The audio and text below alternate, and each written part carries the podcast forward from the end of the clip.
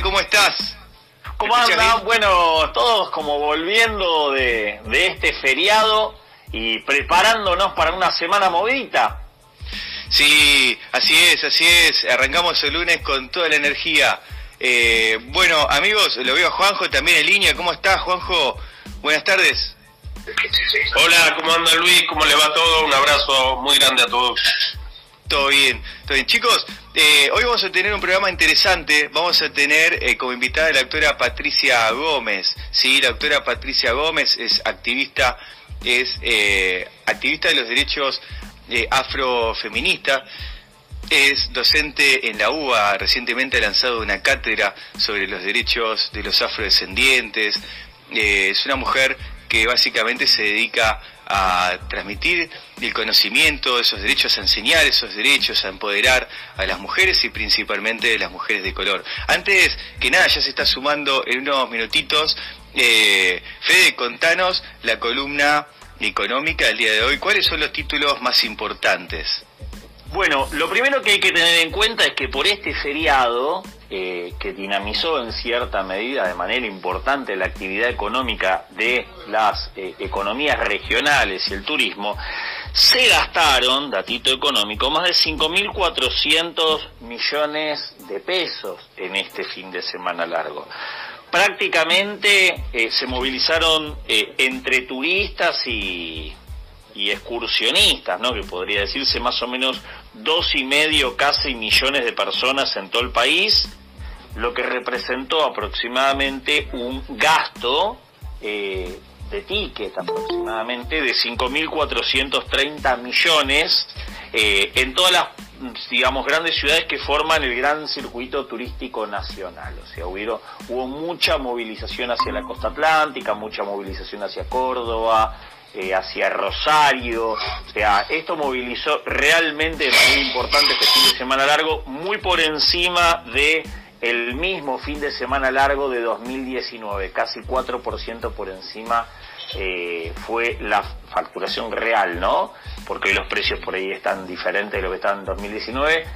Eh, permitió un crecimiento real de casi entre el 2 y el 4% en relación a 2019, lo cual es un dato muy muy positivo, pues significa que hay un resto todavía para consumir en los fines de semana largo, en los gastos recreativos y eso realmente es un buen dato para la actividad económica, sobre todo para la del turismo que viene tan tan golpeada después de toda esta pandemia global que nos viene azotando. Bien. Otro otro datito asociado también, eh, importante para tener en cuenta, fue que vino el Día del Niño. Sí. Y, este Día del Niño generó unas ventas de juguetes eh, en cuanto a crecimiento, ¿no? En relación a, a 2019, siempre ¿no? pues sabemos que 2020 fue un año de caída de la actividad importante. Las ventas de juguete crecieron 10,7% en unidades comparado con, con 2019.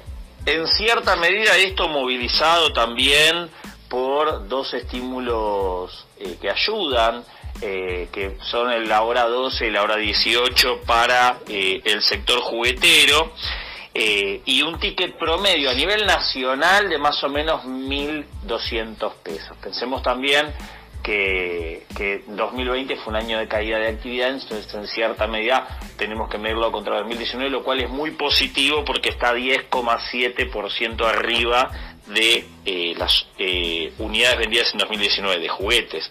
Lo que hay que tener en cuenta también es que el sector juguetero se entusiasma con esta situación eh, ya hoy actualmente el 40% de los juguetes que se vendieron son nacionales, el 60% es importado, el sector juguetero aspira ya para hacia fin de año poder ocupar más o menos un 50-50, un 50-50 y la verdad que hay un uso de la capacidad instalada del 63%, por lo que quedaría resto, ¿no? Según dato del INDEC, quedaría resto todavía como para pensar una un crecimiento de la producción importante sin llegar a, un cuello de botella sectorial y demás inversiones, así que hay una posibilidad muy muy buena para el sector juguetero en lo que en lo que puede llegar a restar del año.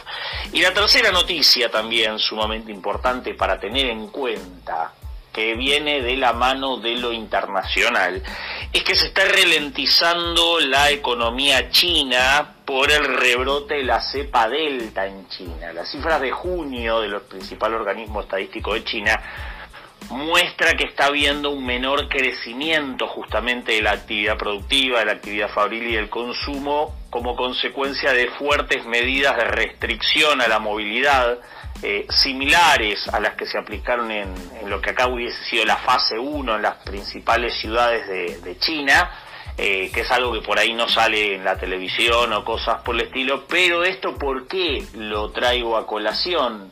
Eh, porque China es una gran potencia, no, porque China viene dinamizando los precios internacionales de los alimentos eh, que habían crecido mucho y de los commodities industriales en base a una recuperación de la actividad económica del gigante asiático, lo cual para la Argentina era sumamente beneficioso.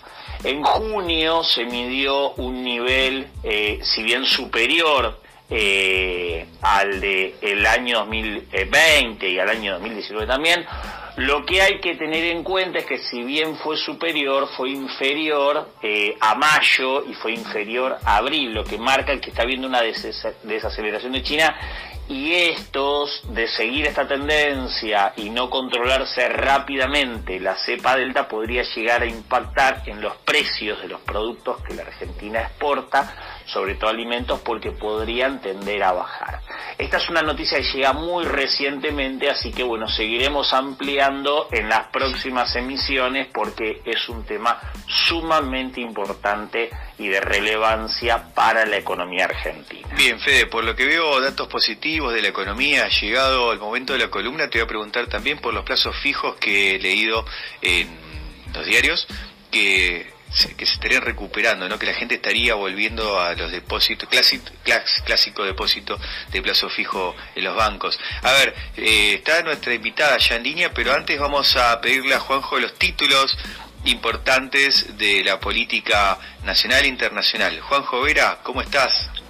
¿Cómo está Luis? Bueno, a nivel internacional, por ahí la noticia más importante es eh, lo que está ocurriendo en Afganistán, donde en la columna vamos a tratar de hacer una pequeña historia de, de, lo que ocurre en Afganistán desde fines de los 70 este, en los cuales también Argentina está involucrado en esa historia inicial y cómo se desarrollaron los acontecimientos que hoy explican el, que otra vez desde 1996 que lo habían tomado vuelven a tomar los talibanes el país Afganistán después de la retirada todavía no concretada de Estados Unidos en la guerra más larga que han tenido en toda su historia. Vamos a estar analizando eso y qué impacto podría tener esto también a nivel internacional, tanto en la geopolítica como en el comercio, ¿no?